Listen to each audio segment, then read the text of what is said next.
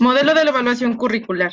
La evaluación curricular debe ser entendida como una actividad sistemática y permanente que permite mejorar en forma continua el currículo, ya que éste puede dejar de responder a las necesidades y valores que lo justifican.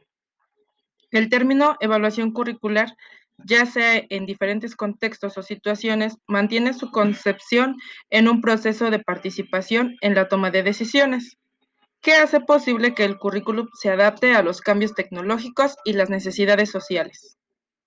Esta investigación está enfocada en los cambios que debe tener el currículo, analiza el modelo de evaluación curricular.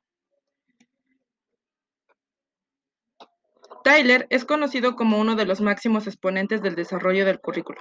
Desde que publicó su libro Principios Básicos Currículo 1949, su modelo ha sido una influencia importante en el pensamiento curricular. Ha sido interpretado por la mayor parte de los educadores como los procedimientos a seguir cuando se planifica un currículo. Como resultado del estudio de ocho años surge la expansión del concepto y se tenía una evaluación mayor. Tyler, en el proceso de evaluación, indica esencialmente el proceso de determinar hasta el punto los objetivos institucionales que se han logrado y cómo estos van dirigidos y producidos a cambios del patrón del conocimiento de los estudiantes. Entonces, la evaluación es el proceso que determina hasta qué punto se han producido estos cambios en su comportamiento. Tyler identificó cuatro preguntas que deben proveer los parámetros para el estudio del currículo. La primera es, ¿qué propósitos educativos debe tener la escuela para alcanzarlos? La segunda, ¿qué experiencias educacionales pueden ser proporcionales para alcanzar estos objetivos? La tercera, ¿cómo estas experiencias educacionales pueden organizarse de forma efectiva? Y la cuarta, ¿cómo se puede determinar si estos propósitos están siendo alcanzados? Aunque Tyler no provee una contestación específica a esas preguntas, por entender que la misma varía según los niveles educativos en el que se aplique, nos ofrece una serie de, recomendaciones a través de las cuales se pueden ser contestadas. A continuación, las preguntas clave para el diseño del currículum y el planteamiento de Tyler.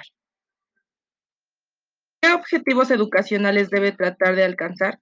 Tyler hace referencia a la educación, que posee una definición clara de objetivos ¿Qué pretenden alcanzar? Por esta razón, es necesario un mecanismo por el cual los propósitos puedan ser definidos.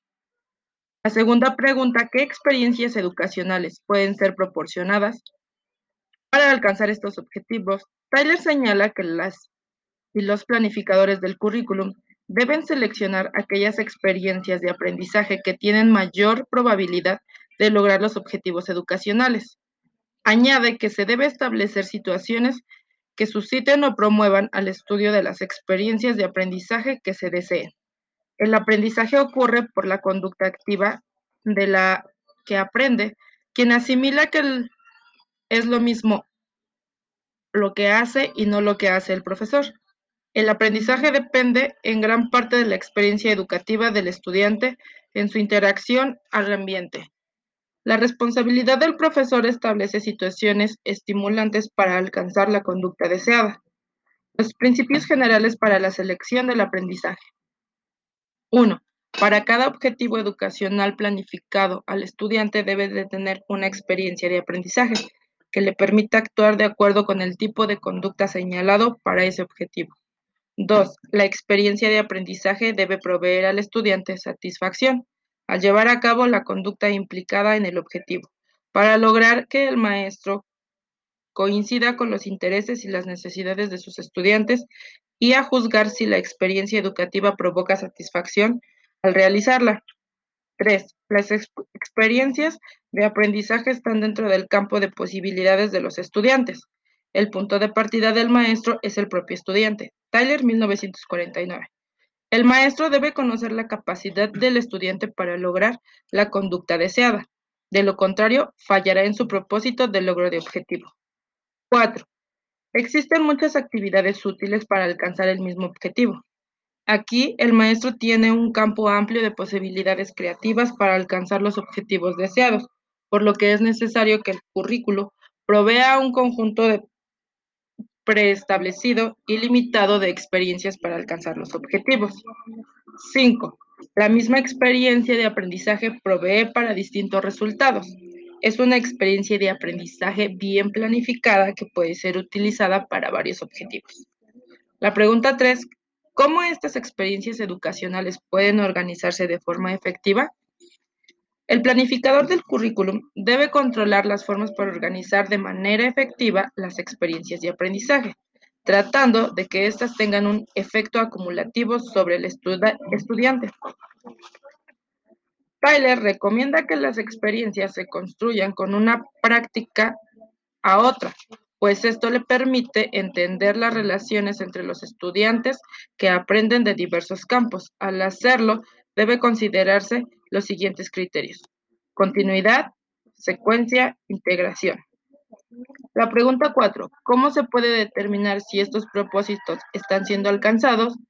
Es aquí donde el planificador del currículo necesita determinar si los propósitos educacionales están siendo conseguidos. Esto lo hace a través de la evaluación de un proceso mediante el cual se verifica si la experiencia del aprendizaje está produciendo resultado deseado.